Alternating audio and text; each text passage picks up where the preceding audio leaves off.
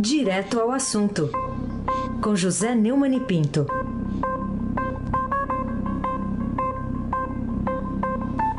Oi, Neumani, bom dia. Bom dia, Raíssen Abac, Carolina Ercolim. Bom dia.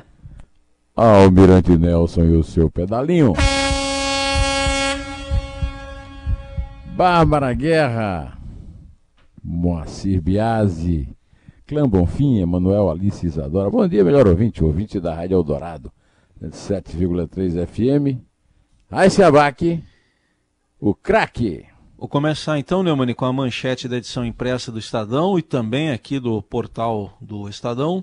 Em meio à crise, Justiça de São Paulo quer elevar verba em 6 bilhões e 800 milhões de reais, é o que está querendo a Justiça Paulista para o orçamento do ano que vem. Você acha admissível essa demonstração aí da Justiça de insensibilidade uh, aí da cúpula do Judiciário nesse momento que estamos vivendo? A reportagem de Bruno Ribeiro e Túlio Cruz do Estadão é absolutamente chocante, porque é um aumento de 55% na proposta para 2021. Entre as despesas que terão uma ampliação estão pagamento de salários e outras despesas com pessoal. O assunto está sendo analisado pelo secretário de Orçamento e Gestão do governo, Mauro Ricardo, e pelo vice-governador Rodrigo Garcia, que tem até o fim do mês para entregar o projeto do orçamento do ano que vem para a Assembleia Legislativa. É, realmente é, é, é, o fim da picada. Né?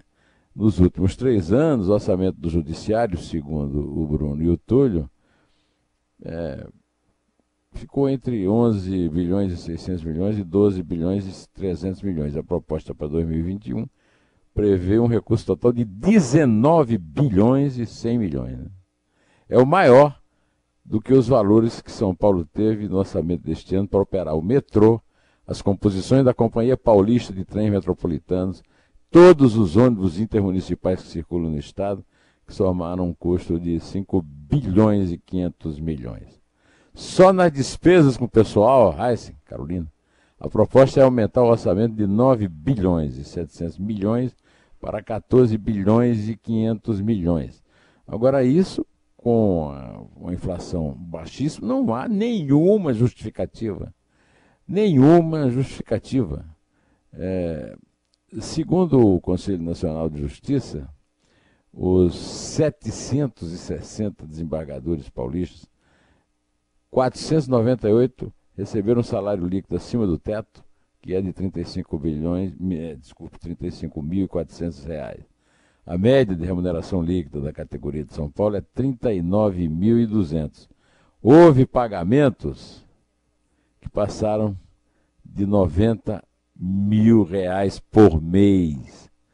É uma gente com muito dinheiro, mas sem alma, desalmados. Como é que podem ser é, a cúpula do Poder Judiciário? É uma vergonha. Carolina Ercolim, tintim por tintim. Queria que você tentasse explicar para a gente essa fala do presidente Bolsonaro dizendo que é mentira que tem fogo na Amazônia. Dá para fazer essa explicação? De onde deve estar tá sacando os argumentos o presidente da República?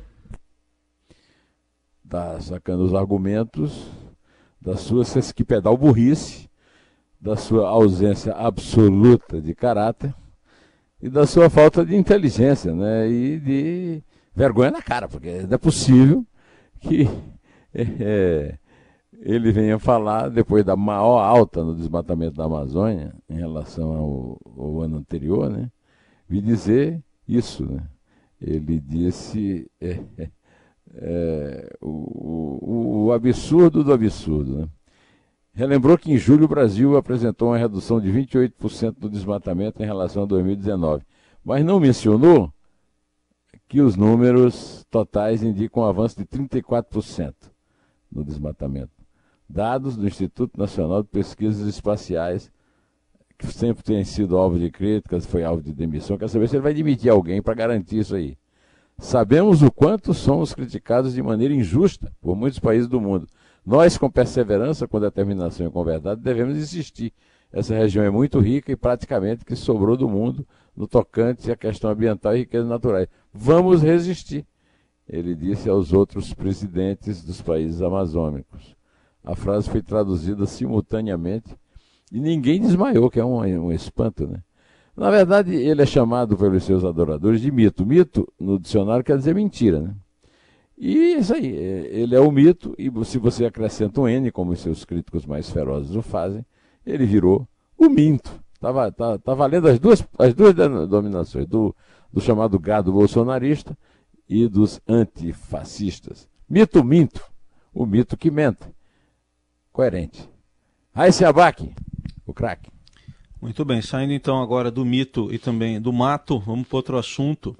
É, queria que você comentasse as descobertas do Ministério Público do Rio de Janeiro sobre o uso de dinheiro vivo na aquisição de bens em especial imóveis, por, pelas mulheres, né, com as quais o, é no plural mesmo, com as quais o presidente da República, Jair Bolsonaro, contraiu matrimônio ao longo da vida.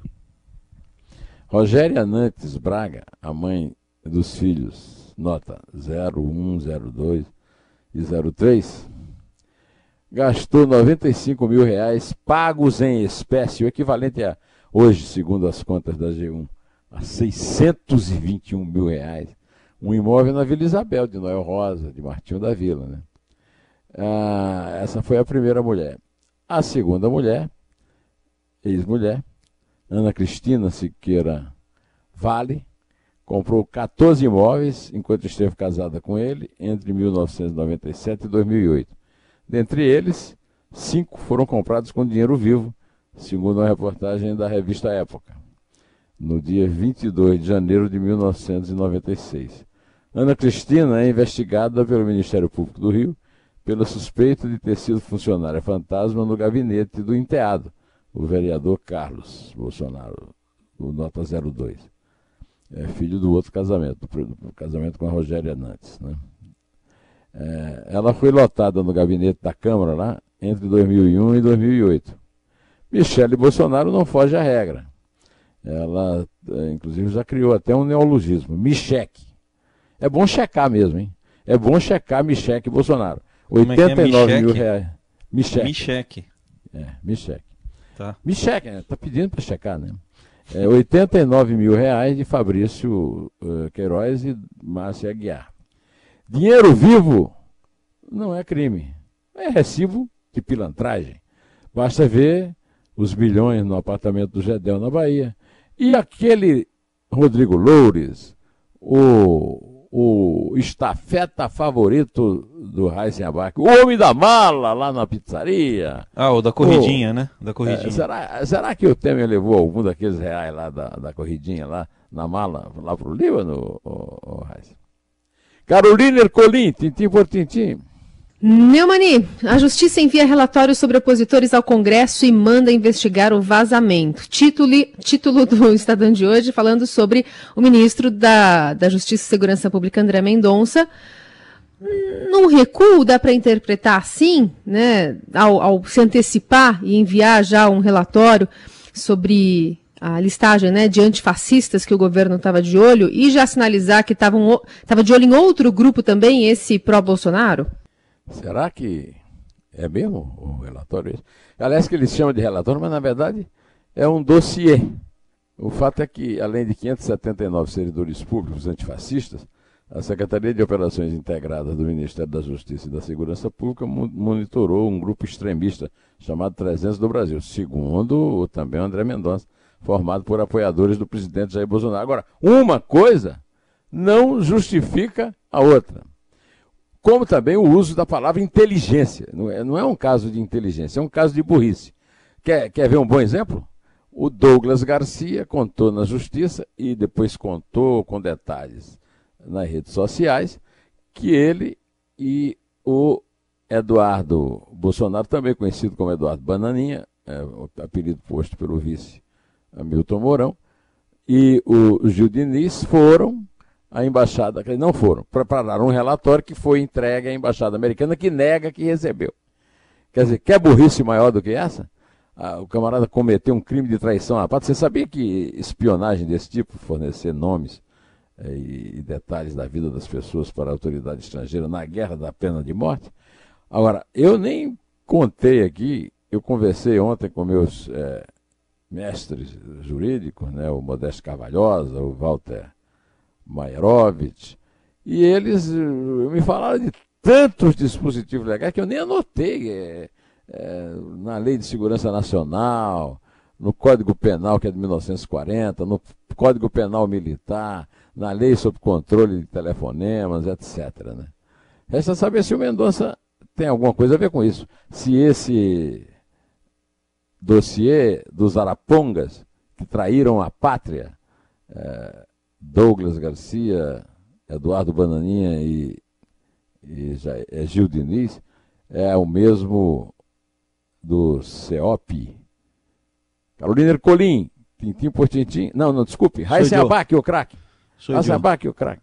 Vamos falar agora do ministro da Economia, Paulo Guedes, que anunciou palavras dele, debandada na equipe econômica, está em destaque também aqui no noticiário do portal do Estadão. O que, que teria provocado aí para você, Neumann, a saída de tantos figurões da gestão da economia no governo Bolsonaro? É, o Bolsonaro é um mentiroso nato, né?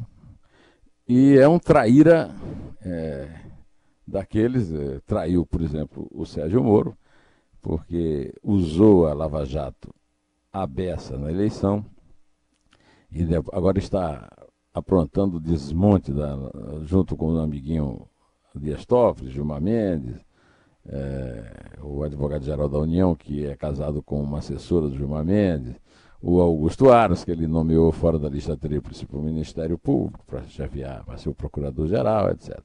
E também traiu os liberais da economia, o chamado mercado, que confiavam no Paulo Guedes, que se mantém no governo, mas vai perdendo a sua equipe. Ontem, por exemplo, ele perdeu talvez o membro assim, mais comprometido com o, liberalismo lá da Escola de Chicago, Salim Matar, e também o, o, o secretário de Desburocratização, Gestão e Governo Digital, Paulo Weber que pediram demissão. Antes já houve uma grande perda que foi o Mansueto Almeida, né? E por aí afora, tá? O, o Matar é, é da, o dono da Localiza, locadora de automóvel, né? e, e, o Ebel é economista. É, são duas das principais agendas de Guedes, além das reformas. Essas agendas todas foram comprometidas, não tanto só pela, pela mentira do Bolsonaro, pela é, enorme capacidade de trair velhos amigos, como aconteceu com o general Santos Cruz, mas também pela pandemia que pôs em risco é, questões como privatização, que é o caso do Mater, e, e, e outros é, itens da política liberal. Carolina Ercolim, tintim por tintim. Qual a sua opinião sobre a volta do imposto de 12% sobre os livros prevista na reforma tributária do governo Bolsonaro? Eu recebi de dois queridos amigos, Cris Ajus, que trabalhou comigo no Jornal do Brasil, e, e do acadêmico Joaquim Falcão, através de Viviane, a mulher dele, uma petição que eu assinei é, contra essa ideia de jirico de tributar livre em 12%. Peço que todos vocês, vocês aí na mesa e também os nossos ouvintes, acessem essa petição, http chng.it é, barra, R maiúsculo, 2T, BC maiúsculos, 2P minúsculo, Z maiúsculo. É, eu vou, inclusive, é, no meu, é, na minha explicação, né, dessa, ao reproduzir no meu blog, esse, essa nossa conversa aqui, eu vou reproduzir lá no, no, na introdução escrita. Né? O ministro Paulo Guedes mandou uma proposta de reforma tributária e colocou uma taxação de 12% dos livros.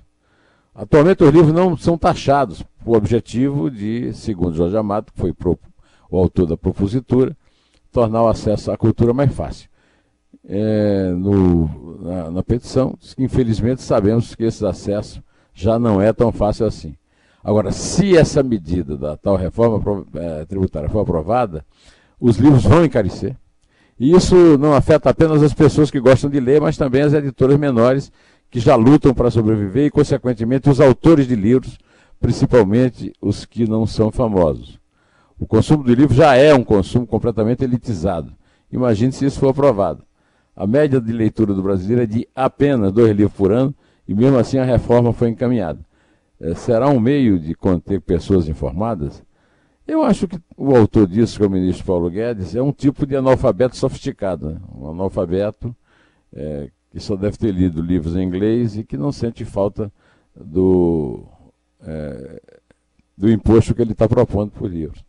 É, aliás, o, o, antagonista bolou um belo nome para o, o, o, Paulo Guedes, que era o posto Ipiranga, virou o imposto Ipiranga.